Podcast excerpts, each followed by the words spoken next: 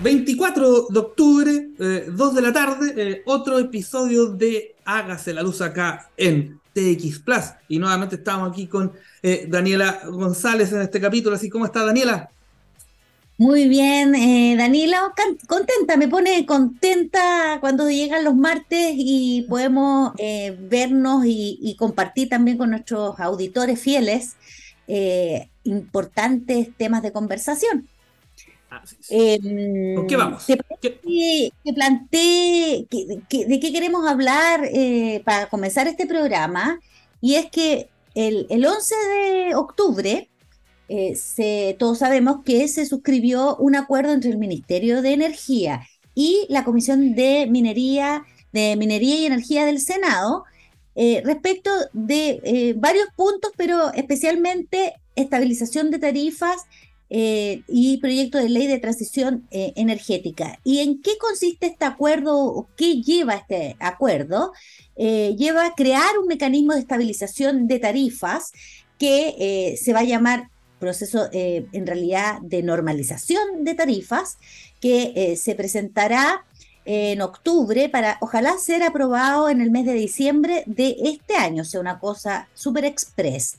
Y su objetivo es normalizar gradualmente eh, las tarifas de distribución y abordar también el pago de las deudas pendientes eh, por aplicación de los mecanismos de estabilización de tarifas que eh, se hicieron en el pasado, que, los conocemos popularmente como el PEC 1 y el PEC 2, aunque el otro se más bien es un mecanismo de protección al cliente, pero eh, lo que probablemente ahí resta por saber con mayor detalle, ¿no es cierto?, es cómo se financia eso más allá del cargo, el aumento o, la parte, el componente de cargo de servicio público que ya eh, se destina para eh, estos fines. Y en el en el ámbito del proyecto de transición energética, se acordó ingresar indicaciones al proyecto de ley en noviembre que se acoten a los temas de resignación de ingresos tarifarios, desarrollo eficiente de la transmisión y eh, licitación del almacenamiento. Es decir, no se aborda la totalidad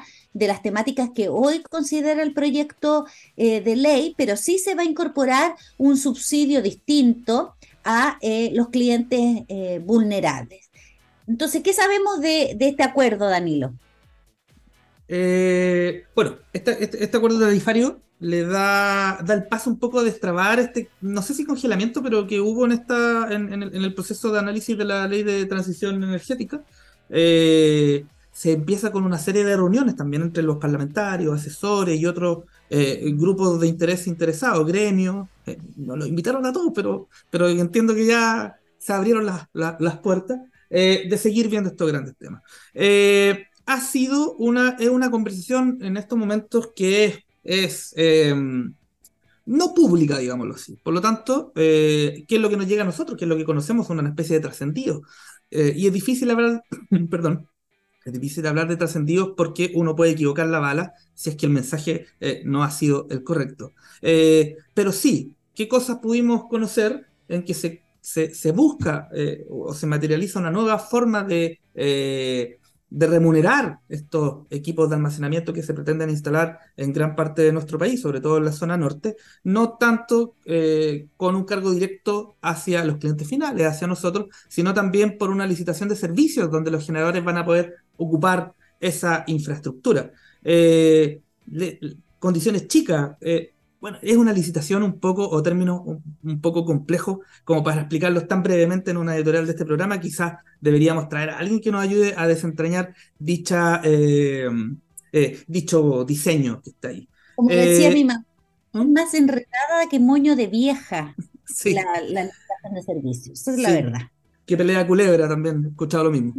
Eh, entonces, eh, yo creo que ahí tenemos una misión. No, me gustaría entrar en, detalles personales de, mi propia apreciación, porque, como te comentaba, en, este juego del teléfono puede que los mensajes que se dieron en estas reuniones, que insisto, no han sido públicas hasta el momento, lleguen distorsionados a, nosotros y, podamos dar una, una, mala reseña de qué es lo que está pasando. Aún así, hay cosas bastante interesantes eh, sobre cómo se van a pagar y cómo se van a seguir planificando y eh, evaluando este tipo de dispositivos, al parecer de una manera centralizada. Em, no sé, invitemos a alguien a que venga a hablar de esto, esa va a ser nuestra misión.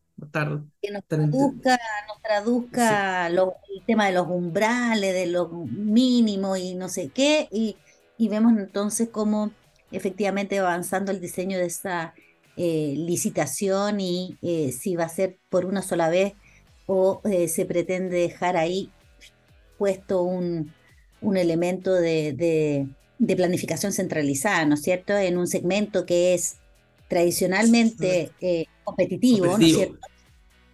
bueno, vamos a ver si, si hay algo de ahí para celebrar o preocuparse.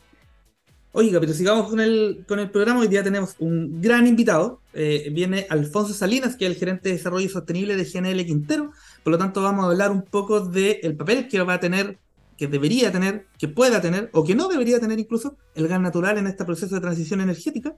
Eh, también eh, Quintero es una zona sensible, entonces vamos a, a conversar de ello también con nuestro invitado. Pero antes, una canción por mi parte. Vamos con Living Color de Glamour Boys, un gran tema para empezar esta tarde en TX Plus. Así que algunos minutos y ya volvemos. Y después de escuchar Living Color eh, con The Glamour Boys, eh, ya pueden ver a nuestro invitado esta tarde de día martes aquí en TX Plus. Hágase la luz, don Alfonso Salinas. ¿Cómo está Alfonso? ¿Qué tal? Un gusto tenerte acá en Hágase la luz.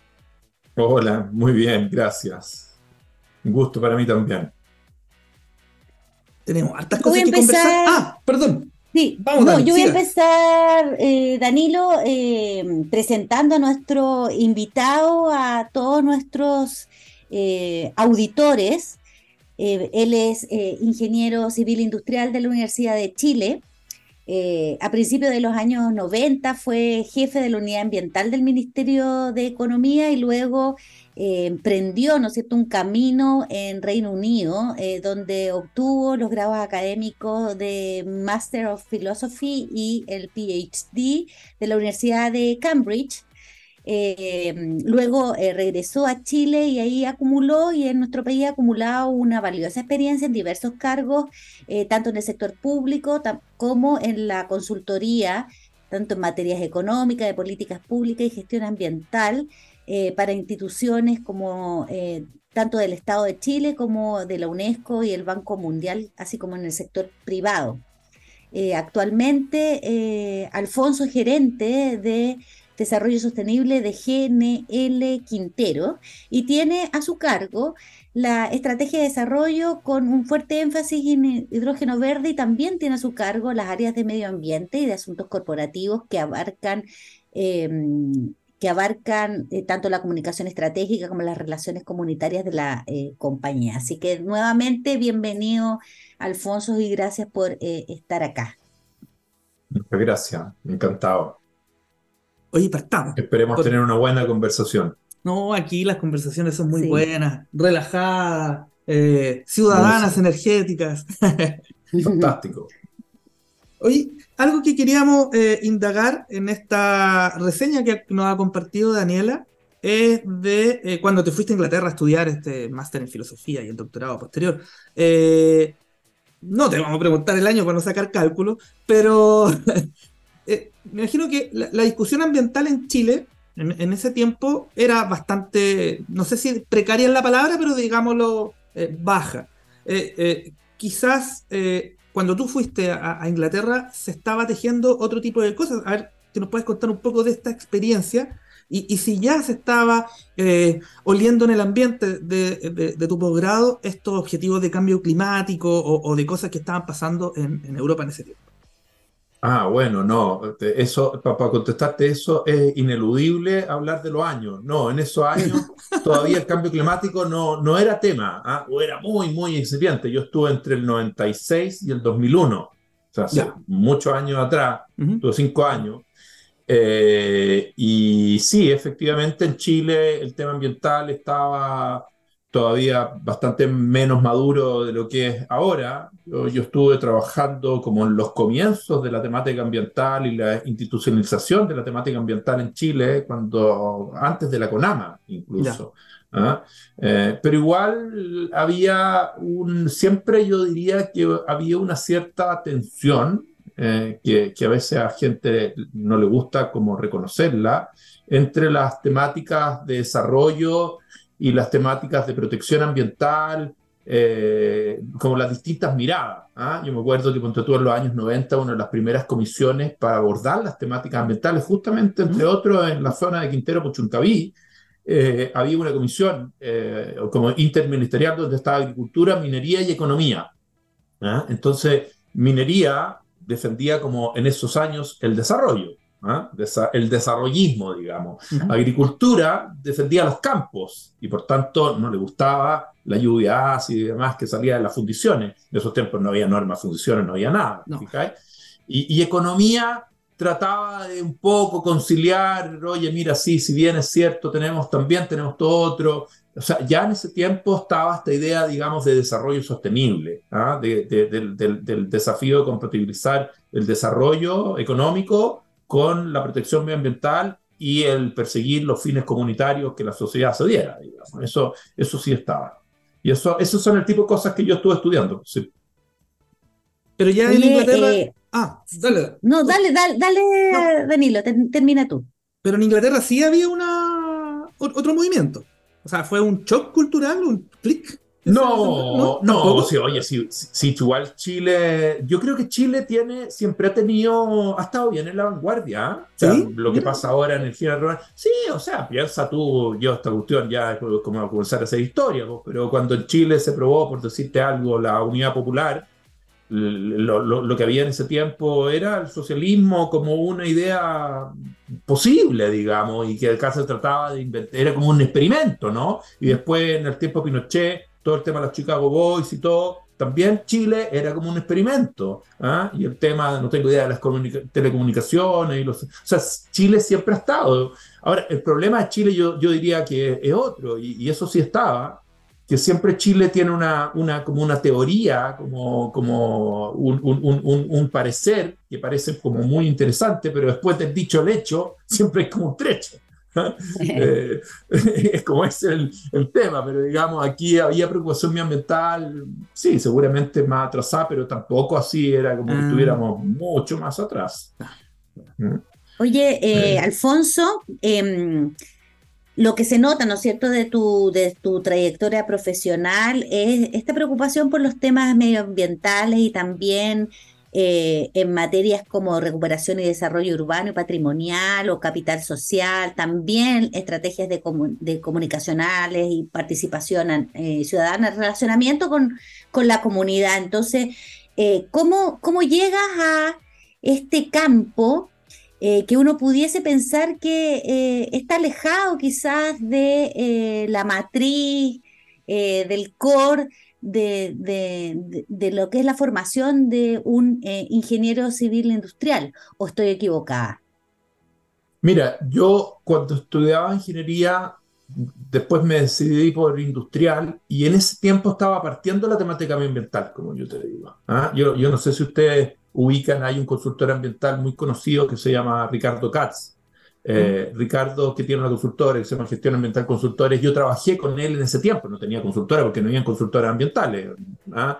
Eh, y, y, me acuerdo que hice mi memoria, que fue premiada como las mejores del año en ese tiempo, en los temas de contaminación atmosférica en Santiago, que era, que era como el tema. O sea, ya había un vínculo eh, en la ingeniería, en este caso civil industrial, con las temáticas medioambientales y, y, y, bueno, estaba todo como la ingeniería civil industrial tiene como toda la base como de micro y un poco, no tanto macroeconomía. ¿ah? Y, estaba todo este enfoque como económico para abordar los problemas ambientales. ¿ah? Este enfoque como de, de, de costos-beneficios, costo-efectividad, como estas ideas de, sí, tenemos que resolver esta problemática, pero ¿dónde entra como la idea económica e ingenieril, si tú quieres? Eh, eh, hagámoslo de manera eficiente, porque es verdad, porque, porque en el fondo sufrimos problemas de contaminación, por ejemplo en el caso de los 80, 90 en Santiago, ¿se acuerdan ustedes las micro eh, y todos los niveles de contaminación eran gigantescos? Yo no sé por qué, porque somos masoquistas, y la respuesta es bastante evidente, es porque al final igual eh, reducir la contaminación implicaba comenzar a poner convertidores catalíticos, filtros, normas de emisión que implicaban costos para la, para la sociedad. Pero evidentemente esos costos también implicaban beneficios. Entonces había como un análisis como racional de buscar una cierta situación óptima donde uno pudiera poner eh, normas que permitieran maximizar los beneficios, ojalá a mínimo costo. ¿ah? Entonces ese enfoque como de economía ambiental fue lo que yo hice en el magíster. ¿ah? Y, después, en realidad, cuando uno, uno, volviendo a la pregunta de Danilo, yo, el profesor que tenía en, Cambridge, era, era un tipo que era muy como ecólogo, si quieres, profundo. Eh, y, y, claro, uno ahí se enfrenta a la pregunta que es como, pero ¿a, ¿a, ti qué es lo que te interesa? ¿Te interesa como el medio ambiente antes que el ser humano? O tu preocupación de que estés con contaminación en Santiago, viviendo, asfixiándote, es porque al final es una súper mala calidad de vida, que también perjudica a las aves y a las especies y todo, pero, pero en el centro, en un cierto sentido, está el, el, vivir, ¿ah? el vivir bien.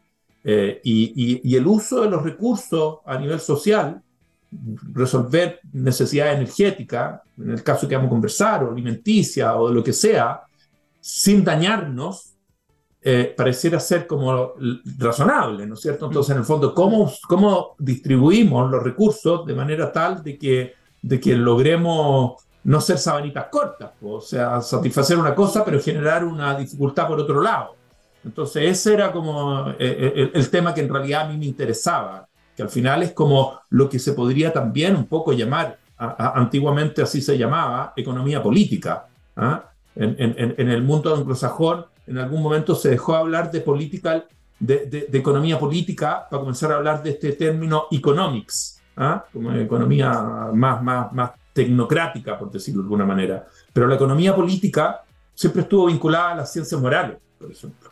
Por, eso mismo, porque es como, ¿cuál, ¿cómo se usan los recursos a nivel social para que la sociedad haga el mejor uso posible? Y tú decís, ¿mejor en qué sentido?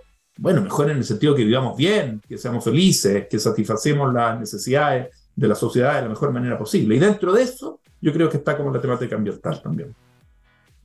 Sí. Eh, eh, Por ahí la pelota. Sí, justo lo que tú estabas hablando lo podemos, lo podemos aterrizar. Eh, bueno, aprovechando también tu, tu, situación profesional actual ahí en, en GNL Quintero. Mm. La Bahía de Quintero ha sido noticiosa por episodios de, de, contaminación, de hechos ambientales, etc. Eh, ha sido... Tristemente célebre. Sí, ese, es la, como el concepto. La escuela la agreda, cosas que ya no se nos olvidan probablemente a los que eh, seguimos pendientes del mundo de la los que leen noticias o, ven televisión. Eh, ustedes llevan mucho tiempo ahí en, la bahía. Eh, ¿Y cómo este, esta relación entre vecinos? Cuáles son las claves de este buen vecino y cómo se construye con la comunidad eh, esta relación entre un gran polo industrial, que no están solo ustedes, hay harta, harta eh, industrias más, eh, con los habitantes, las personas que, que, están ahí. Sí, bueno, yo creo que ilustra súper bien el punto de lo que estábamos hablando antes. Tú, tenías razón en tocar el tema, en hacer ese puente, pues, Danilo, porque en el fondo, yo, yo supongo que hay como, como siempre, hay esta visión un poco clásica, aristotélica, de que hay dos polos y, un, y una justa medida, un medio, si quieres tú. Entonces hay un, un polo, una visión, uno, uno, de los extremos, que te dice, oye, mira, si esta cuestión, para hacer tortilla hay que quebrar huevo. Y si queremos desarrollo, tenemos que tener empresas, tenemos que tener industria, y bueno, la gente habrá que relocalizarla para otro lado. ¿Ah? Un extremo. El otro extremo es como, oye, no, aquí lo que hay que hacer es cerrar toda esta industria. Hay que cambiarle el uso suelo y, la manera de acabar con esta, con esta frase, ¿no es cierto?, de zona de sacrificio es cerrando el parque industrial. ¿ah? Y, la posición como que no está en ninguno de esos dos extremos es justamente la idea del desarrollo sostenible. Es la idea de que este desarrollo sostenible es más que un eslogan y es posible caminar y mascar chicle al mismo tiempo. Es posible hacer actividad industrial con normas ambientales exigentes, protegiendo el medio ambiente y con un beneficio para la comunidad en general y local en particular. ¿ah? que no se vean perjudicados, sino que se vean ojalá beneficiados con empleos, con buenos servicios, con buena calidad de vida. Y uno dice, ¿eso es quimérico o es posible? ¿Ah? Eh, y yo creo que el caso de Quintero ilustra súper bien el punto. Y es bastante frustrante que como mm. sociedad, todos, ¿ah? los distintos gobiernos, el Estado, las empresas que hay ahí en el sector, las comunidades, no seamos, no seamos capaces de dar en, en ese clavo y hacer algo que, que satisfaga estas tres bolitas del desarrollo sostenible, por lo económico, lo social y lo ambiental. Existen muchos ejemplos a nivel de países desarrollados donde eso sí ocurre. ¿ah? El puerto de Rotterdam tiene la industria ahí mismo y es, no tengo idea, 10 veces más grande que la zona en que estamos hablando de cuestión y conviven de esa forma. En algún momento eh, la gente de Australia, a través de la embajada, en fin, nos hablaba de un, de un, caso en Queensland, en una ciudad que se llama Glaston, donde tenían problemas más o menos similares, tenían industrias de muchos distintos niveles, petroquímica, GNL, etcétera, eh, energética, y tenían eh, arrecife y corales, y tenían algunos temas ambientales, y hicieron todo un plan donde sus KPI eran mejorar la calidad ambiental, traer más empresas, no menos, más empresas, y aumentar, mejorar la calidad de vida, los índices la, en, distintas dimensiones. ¿ah? Entonces, yo creo que eh, lo que nosotros tenemos que intentar eh, eh, es eso. Y uno dice, ¿por qué no somos capaces de hacerlo? Es un problema de que somos muy pobres en Chile. Y uno dice, chuta, el, polo industrial de Quintero Munchucaví están las principales industrias del país. ¿ah? Codelco, la, estatal, Codelco, NAM, nosotros, AES, COPEC, en fin, ¿ah? eh, no son pymes. ¿ah? Eh, entonces es un tema de lucas, no debería ser. Son empresas de clase mundial, si tú quieres. Eh, es, pues, entonces, ¿qué? ¿No tenemos profesionales que sean suficientes? Y oye, en Chile hay, no tengo idea, sociólogo, ingeniero, biólogo, ecólogo, eh, pero algo nos falta que no somos capaces de, resolver los problemas de una manera virtuosa y, claro, no, lo, lo, hacemos muy dificultosamente. ¿ah? Yo creo que eh, la, clave no, no, es muy difícil. O sea, por ejemplo, una de las cosas que es bastante inexplicable, yo creo que para todo el mundo, es que cuando existen eventos de intoxicaciones, eh, no sabemos qué es lo que ocurrió. Y uno dice, bueno, esta cuestión es bastante científica, técnica, existen distintos sistemas de monitoreo que son capaces de pesquisar los distintos compuestos que hayan en el aire. Eh, ¿Por qué no somos capaces de instalar un sistema de monitoreo con esas características? Digamos la NASA y pongámoslo. ¿ah? Y de esa manera podemos saber que está el compuesto que lo emite tal industria y, y, ni siquiera con un asunto de, de ir a castigarla, sino que ir a detectar cuáles son las brechas que tenemos que cerrar de una manera razonable, responsable en el tiempo. Así como uno tiene un celular y no sabe cuál es el último modelo, en la industria pasa lo mismo. Hay un concepto que es muy antiguo, de los años 70, de la, Agencia de Protección Ambiental norteamericana, entre otros de la EPA, que es eh, las mejores técnicas disponibles, Best Available Technologies. Implementemos las Best Available Technologies, las mejores técnicas en las distintas empresas, que la Super de Medio Ambiente lo, lo certifique, de esa manera vamos como objetivizando desmitificando, identificando brecha, generando confianza, cerrando. Pero es difícil decir por qué nos cuesta tanto hacer eso. Tienes toda la razón.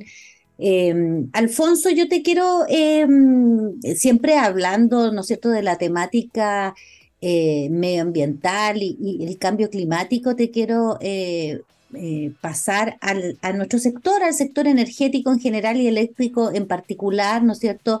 Eh, hoy día es casi un lugar común hablar de la eh, transición energética y estamos conscientes que nuestro país tiene metas para que lleguemos a ser carbono neutrales hacia el año 2050 o más bien cero emisiones hacia el año 50 eh, y también eh, metas en tal sentido respecto de nuestro eh, sector eléctrico. Y existe también la intención de y la ambición de acelerar los cambios, acelerar este, este proceso de transformación para llegar a, las metas que, que, hemos señalado. Eh, ¿Cuál es, tu opinión respecto de, de, tanto de las metas como del camino que tenemos que, que transitar para, para alcanzarlas en nuestro sector? Bueno, yo creo que estamos en un mundo súper movido eh, y, esa es la gran pregunta, no solamente en Chile, sino que a nivel mundial, ¿cierto? Eh, y, en términos generales, yo creo que existe como un consenso eh, bastante claro y, y, las discusiones tienen que ver con como en el camino y los tiempos y los énfasis. Y, ese consenso tiene que ver con, yo diría por una parte, poner más ficha en el tema de la electrificación, ¿no es cierto? Eh, hay un desafío gigantesco eh, si uno mira las distintas proyecciones del Ministerio, de la Agencia Internacional de Energía, de los distintos gremios, eh, de la NSD, se supone que nosotros deberíamos aumentar la demanda eléctrica más del doble. ¿ah? por otro lado, hacer eso con energía renovable. ¿ah? Entonces, eh, eh, eh, y, y, eso implica desafíos de, permiso, a líneas de transmisión, a costo, a almacenamiento, que mm, yo creo que ustedes lo han conversado muchísimo, ¿ah? que son de todos conocidos. Y dentro de todo eso está el rol del gas. ¿ah? y, claro, yo supongo que, que la dificultad o el desafío es tratar de eh, mirar todo esto de una manera lo más austera, serena y objetiva posible, ¿ah? eh, con el sentido de urgencia que, que, que, se tiene que tener. Pero si uno mira si, si, es que es correcto lo que yo estoy diciendo y uno se toma solamente en el tema de, de electricidad, que la materia eléctrica es harto más amplia que esa, ¿no es cierto? Sabemos los desafíos que hay eh, que son gigantescos, para enfrentar este otro desafío gigantesco que estamos hablando, de duplicar las tasas de, electrificación, de generar con renovables, de transmisión. Y uno dice, oye, hoy nomás, en, el, sector, ya sea generación, transmisión o distribución, cada uno de esos, en términos de generación, de regulaciones, de cambios de diseño de mercado, en fin, son súper grandes. ¿ah? Eh, y en el caso particular del rol del gas, claro, uno dice, oye, eh, eh, tenemos todos estos desafíos todavía, el gas al final puede ser visto como, como un obstáculo, por tanto, un desafío más, o como un apoyo. y por tanto, como, bueno, ok, abordemos todos estos otros temas y veamos en paralelo qué cómo el gas nos ayuda para, para lograrlo, qué es lo que nosotros vemos, pues, siendo súper franco. Oye, ya que nos hablas de desafíos, eh, te vamos a poner el primer desafío de la tarde. Dale. Que es, eh, vamos, ya estamos en mitad del programa y tu misión es eh, dejarnos con un tema para que nosotros nos vayamos a esta pausa. Así que, ¿qué canción vamos a escuchar, Alfonso Salinas? Bueno, mira, no, me, soplaron que el programa es rockero. ¿ah? Yo, yo la verdad es que tengo un, gusto súper ecléctico musicalmente. A mí me gusta desde la música clásica a la música africana. ¿ah? Y me gustaría también los temas chilenos y qué sé yo. Eh, en algún momento pensé en Rush, pero dado que, que hay un conspicuo actor en la industria que Escobar, que le gusta mucho Rush, yo dije, no, mejor voy a poner uno que sea más, menos oído que Frank Zappa. ¿ah? Así que un tema de Frank Zappa el que vamos a escuchar. Nos vamos con Frank Zappa entonces. Eh, espérenos un par de minutos, volvemos a esta conversación con Alfonso Salinas. Así que, Frank Zappa, acá en Hágase la Luz.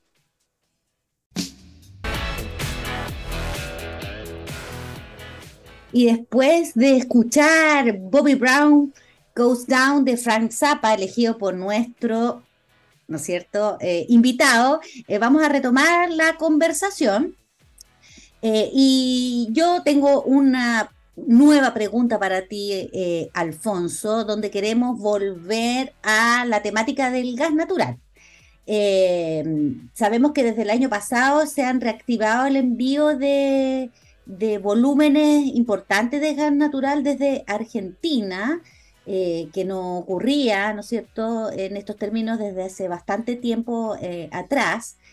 Em, entonces uno ve a veces con un poquito de escepticismo, ¿no es cierto?, el, esta, resucitar de, las importaciones desde Argentina. ¿cómo, ¿cómo, mueve, ¿Cómo mueve la aguja esto? ¿Cómo, cómo cambia o impacta eh, al negocio del GNL la reactivación de las, eh, de, de las importaciones desde Argentina.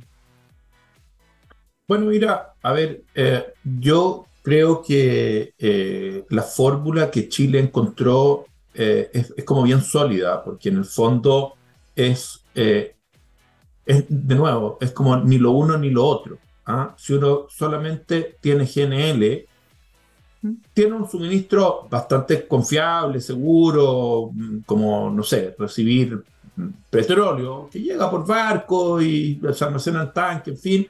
Pero bueno, pero si tienes eso y además tienes gas de Argentina, tienes una complementariedad ahí súper robusta. ¿ah? Eh, que sería al revés, si solamente tuviéramos gas de Argentina, aunque llegara en grandes cantidades sin los terminales de GNL, también parecería una pata coja.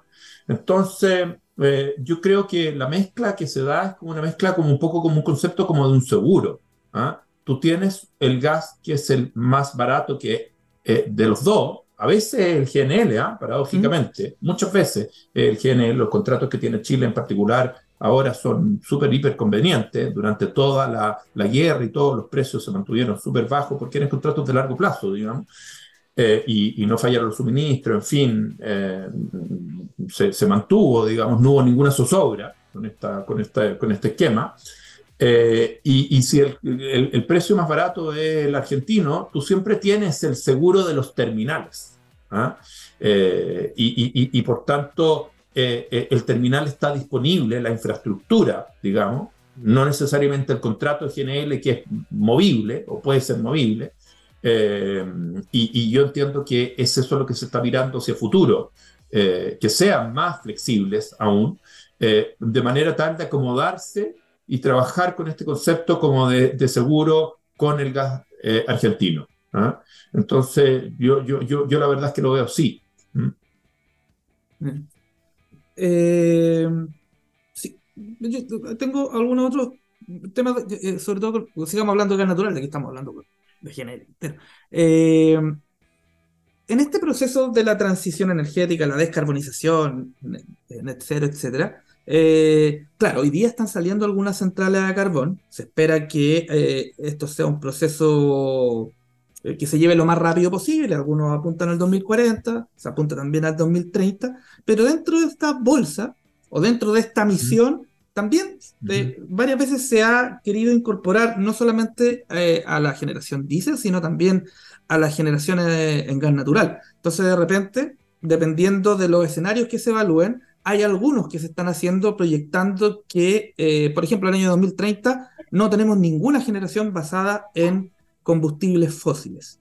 Em, ¿cómo, cómo, cómo, ustedes ven eso? ¿Cómo tú lo ves? ¿Es posible, factible? Eh, o, y, más que nada es imposible, sino que prepararse para. ¿Cuáles son los puntos o misiones, desafíos que tendríamos que hacer para prepararnos para dicho escenario? Eh, si es que este fuese una, una ruta a elegir por nuestro país. Mm. Bueno, a ver, mira, yo creo que es interesante poner ciertas cifras sobre la mesa. ¿Ah? Eh, si, uno, si uno ve eh, la cantidad de energía que se genera a nivel eléctrico actualmente. Son más o menos 80 terawatt hora al año. ¿ah? Y, y, y, para, como decía al principio, para cumplir con las metas de descarbonización, descarbonización no solamente de sacar las centrales de, a carbón, sino que de reducir la huella de carbono, se espera pasar de esos 80 a casi 200 el 2050. O sea, más que duplicar lo que hay. ¿ah? Eh, al 2030 110, ¿ah? o sea, son 30 terawatt hora más, o sea, estamos hablando de una cantidad gigantesca. Ahora, cifras más, cifras menos, hoy generamos como el 35% en promedio de, la, de, las generaciones renovables. ¿ah? Eh, si quisiéramos pasar al 80% del 2030, al 80%, con este crecimiento de demanda. Son las dos cosas. Habría que todavía suplir ese 20% que no hemos logrado. ¿ah? Pasar, tú tendrías que pasar del, 35 al 80%, subiendo de, de 80 a 110 teras, son desafíos colosales. ¿ah? en, términos de, instalación, de capacidad renovable, de transmisión, de almacenamiento. ¿ah? Eh, todo eso independiente de los costos de esto. Entonces uno dice, oye, ¿y ese 20% que quedaría? ¿A cuánto más o menos correspondería? Bueno, correspondería como a más de 20 terawatts, que es más que lo que hoy se genera con gas. ¿ah? Hoy se generan 16 teras. Entonces uno dice, si aún cuando pasara al 80%, el 30% todavía, eso 20% es más de lo que yo hoy ocupo. Entonces uno dice, a ver, los desafíos de, eso, de, generar, de llegar al 80%, de aumentar la electrificación, son inmensos. ¿Tiene sentido estar hablando de sacar el gas? Si logramos eso, que, que, que, yo, si tú me preguntas, ¿y tú crees que lo logremos de aquí al, al, al 2030, esas metas, tanto de electrificación como de, de, generación renovable, yo digo, se ve peludo. ¿ah? Tenemos que construir Quimarlo y recién todavía nos ingresa el estudio de impacto ambiental, entiendo que se ingresa mañana, una cosa así. Eh, que yo, yo conversaba con, con la gente que está a cargo del tema me decía así, mira, si esto no tiene una disposición así súper favorable de todos los actores, partiendo por la autoridad, o sea, para cualquier actor privado en otras circunstancias, ese es un proyecto imposible de aprobar en el SEA. Mm imposible de aprobar. Sobre todo por los, por los desafíos comunitarios que van a haber y hay ciertos temas de, de, de, bosque, que arqueológicos, qué sé yo, lo que tú quieras. Entonces, eso, ya sabemos, hace rato eh, la, gente eh, que está en el, mercado de la generación sabe que eh, la, generación renovable también enfrenta posición ciudadana. ¿ah? Con o sin razón, ¿ah? pero, por tanto, los desafíos que se tienen de instalar las cantidades de megas, de construir las líneas de transmisión, y después todos los desafíos de, almacenamiento, de baterías, de almacenamiento de largo plazo, en fin, y los costos asociados a eso, subiendo que bajen los costos muchísimo y que sea todo súper competitivo, el 2030 está a la vuelta de la esquina. ¿ah? Eh, y si uno sigue después para adelante y dice, oye, ya, y el 2040, ya el 2040, suponte que estamos casi llegando al 90%, 85%, bueno, todavía ese 15% que te queda equivale más o menos a la capacidad que hoy se genera con gas natural.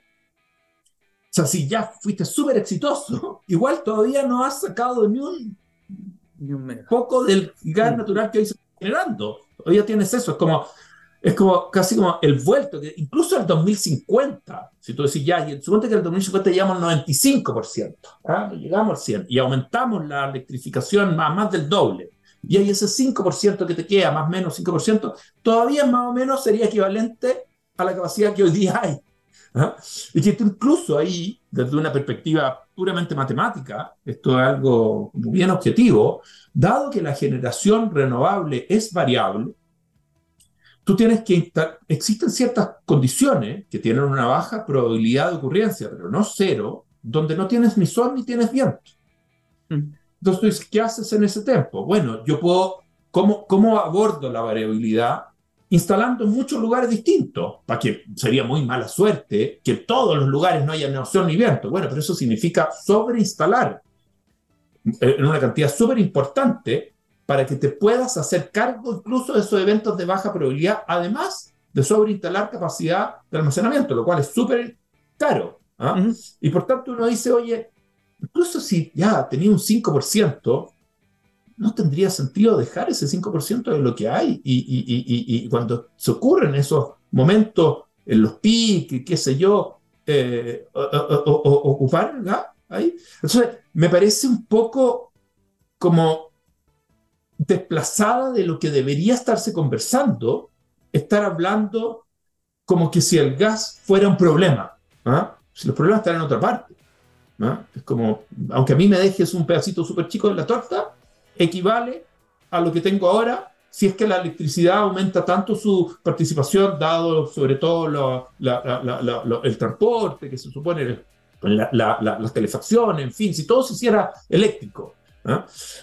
Entonces, nada, eso, eso es como yo lo veo, para ser franco. ¿ah? Además, que, no sé, el, el, el, gas natural, perdóname que eh, hay todo un tema de, de, de, lo local y lo global, que tampoco es muy, no sé, como políticamente correcto tal vez decirlo, pero, pero si no fuera por el problema global, ¿no es cierto? El gas natural no es malo. O sea, todos los ambientalistas históricos de Chile eran muy impulsores del gas natural. Cuando solamente la problemática era, tú me preguntabas, oye, cuando fuiste a Inglaterra se hablaba de cambio climático. No, en ese tiempo no se hablaba. ¿Ah? Era, era, convencamos que era difícil presumir que lo que yo estoy haciendo ahora, que es botar CO2 por la boca al respirar, eso fuera al final terminar siendo el mayor problema. Que en ese momento el problema era el humo de los, de los motores de los autos, el material particulado, cosas bastante más como obvias y gruesas. Que esto al final se fuera a la estratosfera y el efecto de los rayos del sol y no sé qué, era algo que. Y el, gas natural, si no fuera por eso, digamos, no tendría ese problema. ¿ah? Mm. Ahora, entre medio también está todo lo que pasa con el biometano. ¿ah? Acuérdate, el gas natural es metano.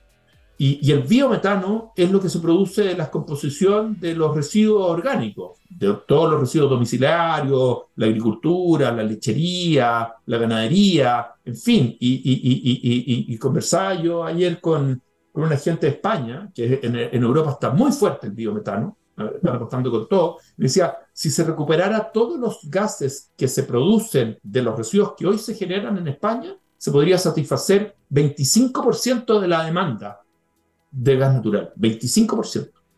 ¿Ah? Y eso es carbono neutral, porque esos residuos se descomponen igual y se están escapando a la atmósfera. ¿Ah? Algo tienes que hacer con eso. ¿Ah? Entonces, yo creo que todavía, eh, si tienes infraestructura hecha tienes los terminales, tienes Argentina, que tiene un montón de gas, tienes las redes, eh, tienes los artefactos. Yo creo que existe un, un, un, buen rato eh, donde, donde el gas natural no es el, el, el, el carburante limitante en esta cuestión. ¿ah? No es el problema, la cuestión va por otro lado. Oye, y yo, pero yo te quiero hacer como un contrapunto, ¿ya? Eh, Por y favor. lo que siempre es, lo que normalmente se dice respecto del, del, gas y los que quieren acelerar, ¿no es cierto?, la salida de, del gas eh, de la matriz eléctrica y también, eh, y también en parte de la matriz energética, es el tema de la volatilidad de sus precios, lo expuesto que está a las problemáticas geopolíticas y guerras, Em, y, eh, y, sobre todo el tema eh, de las emisiones fugitivas de metano, que, que ¿no es cierto?, eh, respecto de las cuales se ha puesto mucho foco como más nocivas incluso que, em, que, la huella de carbono. Entonces, ¿qué crees tú, qué dices tú frente a esas, a esas críticas? Bueno, a ver, yo creo que son dos temas que son bien distintos. El tema de la volatilidad de los precios, o sea, a ver, al final, más allá de todo esto que estamos conversando, si de una manera inequívoca eh, la solución 100% eh, renovable es más económica y más conveniente, yo creo que el mercado va a adaptarse a eso, diga yo lo que diga. ¿ah? ¿Segura? Lo que pasa, claro, lo que pasa es que eh, cuando uno dice, oye, espera, yo no sé, veo las cuentas de la luz, ¿no es cierto? Eh, y, uno, y uno ve los desafíos inmensos. Imagínate lo que significa, es que yo creo que nosotros como que no, no, terminamos de dimensionar lo que estamos hablando. Cambiar todo el parque vehicular de Chile, todo, no un poco. Tú decís, para la tecnología que sea, ¿cuántos años te demoráis en hacer eso? En cambiar todo el parque vehicular, en, en, cambiar todas las estaciones de benzina para que puedan hacerse cargo de eso, en cambiar todas las redes de las casas para que se puedan hacer cargo de eso, en votar toda la instalación, agárrate del gas natural, las redes de, los pipes y todo. Entonces, oye, pero esa cuestión, ¿y te va a salir más barato? Más encima, esa cuestión es bastante mágica. ¿ah? Eh, lo, lo, lo, que los números dicen más allá de la volatilidad, porque son argumentos como más políticos, si queréis, es que no es así. Como te digo, al final, eh, todavía siendo, sigue siendo más competitivo en ciertos momentos, en ciertos sectores, en ciertas aplicaciones, el gas, y por eso se sigue usando. ¿ah? Mm. Si no, nadie querría gastar más plata. Y respecto al tema de las emisiones fugitivas, eh, o sea, yo creo que ese es un deber de la industria de abordarlo. ¿ah? Eh, y, es bastante eh, absurdo, además, que se vote de una manera no solamente dañina para, para el problema de cambio climático, sino que además es totalmente ineconómico. Porque si tú lo, que te costaría recuperarlo, lo, lo, recuperas vendiendo ese gasto. Al final estás botando tu materia prima. Eh, y yo entiendo que, que, todos los grandes productores, eh, en el caso de Chile, por ejemplo, hay, un, hay el contrato principal que tiene las zonas centrales con Shell, tiene metas súper, hiper exigentes. ¿ah? Y están trabajando de cabeza en eso. Entiendo que hay otros sectores como el gas ruso, en fin, que tienen otros problemas, sabemos cómo funcionan las cosas, en otras, no todas las partes funcionan igual, pero, pero de estudio, yo he visto también estudios que cuando tú agarras la huella del carbón, de, carbono del carbón, no solamente de la quema del carbón, sino de toda la industria que hay para atrás, o sea, cuando comparas peras con pera, mm. eh, eh, de todas maneras el gas natural es mucho más conveniente. Si mira, el gas natural, yo creo que hay una cosa que es como bastante de sentido común, ¿ah? que no se necesita ser ingeniero químico para entenderlo. Si yo me pongo a quemar una madera, ¿no es cierto? Es obvio que estoy quemando una, una materia que se transforma en esta reacción mágica que es la combustión en fuego y energía y bota hollín y bota qué sé yo. Si yo quemo un gas, que es un invisible, que es el gas natural, que es una molécula de CH4, que es lo más parecido al hidrógeno. ¿ah? Tiene una molécula, tiene un átomo de carbono, pero lo demás es puro hidrógeno. Su combustión, por definición, es muy limpia. ¿ah?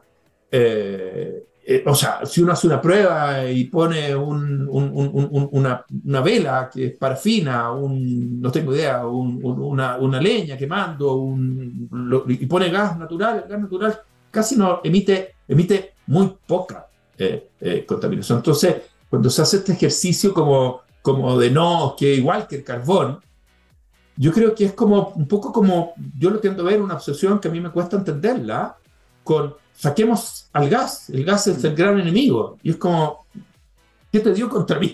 ¿Ah? Está bien, si al final incluso más, si no fuera por las centrales a gas, digámoslo, que tienen la capacidad de ciclar cuando no hay sol ni hay viento, no podríamos haber integrado toda la producción renovable que se ha integrado. ¿Cómo lo hubiéramos hecho si no? Oye, Alfonso, estamos llegando al, final del, capítulo, nos quedaron algunas preguntas en, el, cuaderno, en el tintero, eh, pero queremos llevarte a eh, un espacio, un clásico acá en, en, Hágase la Luz, una sección que se llama Hacer la Luz, que es un, minuto donde tú nos puedes comentar, no sé, eh, lo que tú quieras, alguna idea que quedó en el aire, alguna cosa que tú quieras cerrar, algún mensaje final, etcétera. Así que eh, los micrófonos de eh, Hágase la luz en TX Plus son para ti en esta sección Hacer la luz. Puta, qué responsabilidad. Mira, yo, yo, yo lo que creo es que eh, si uno mira esta cuestión como bien en serio, nosotros en Chile estamos como, lamentablemente tengo yo la sensación desde hace muchos años, no sé, 20, estancados. ¿ah? Si tú agarráis casi cualquier problema que se le ocurra, de, políticas públicas, delincuencia, el tema indígena, las zonas de sacrificio, la educación, la salud. Y uno dice, llevamos mucho tiempo las pensiones en un tira y afloja entre visiones como polares. ¿ah? La constitución ahora, eh, donde al final la pelota queda trancada. ¿ah? Yo creo que lo que nosotros tenemos que hacer es ser como más generosos. Eh, no creernos poseedores de la verdad y que nos pase lo mismo en el sector eh, energético y en particular eléctrico, pragmático, eh, y busquemos soluciones para avanzar y no al final que sea como un diálogo de barras bravas, ¿ah? donde, donde están todos los actores como es peleados y se descalifican uno a otro, como si las soluciones fueran triviales y no se implementan porque existen unos malos que la obstaculizan o porque son tontos o porque defienden intereses. Como esa manera de mirar las cosas y asumir que, oye, si me pasáis a mí la problemática, en tres patas te lo arreglo. Y uno dice, no, porque estas cuestiones son problemas súper complejos. ¿ah? Educación, todos los que hemos nombrado. Eh, y, y, las cosas no funcionan así. ¿ah? Eh, yo, yo, diría eso. Ese sería como, como mi, mi mensaje de intentar hacer la luz. ¿ah? Eh, y, que, y, que, la energía se transforme en luz y no solamente en fricción y calor. ¿ah? Hay un libro de un economista que se, se llama More Heat Than Light ¿ah? y que de repente las cosas se, se traducen más en, en, todos los esfuerzos ahí y sale calor por la fricción en vez de, de, de salir luz. Eso. Qué buena frase. Bien, pues. Oye, un gusto. Muchas gracias, Alfonso, por haber estado con nosotros conversando esta tarde, eh, contándonos un poco de cuáles son los desafíos que tienen allá en, la Valle Quintero, de cuál es el papel, el rol que ha cumplido el Gas Natural, lo que esperan ustedes también que, que, que pase en el futuro. Eh, esos números que nos dejaste también son bien ilustrativos para la gente que nos, que nos escucha, para nosotros mismos. Eh, y, y, eso, muchas gracias por estar acá con nosotros. Y ahora es el turno de Daniela, que nos va a dejar también con un tema de cierre. Así que, Dani. Toma tú la batuta. Eh, eh, gracias, Danilo. Eh, como me caracteriza, pienso hacer un, un cover esta vez de Come Together de, de los Beatles, ¿no es cierto? Pero en la versión rockera de Gary Clark Jr. y Yankee XL. Que la disfruten. Bueno, con Come Together. Gracias. Gracias, Alfonso. Un abrazo a todos. Nos vemos la próxima semana. Un abrazo.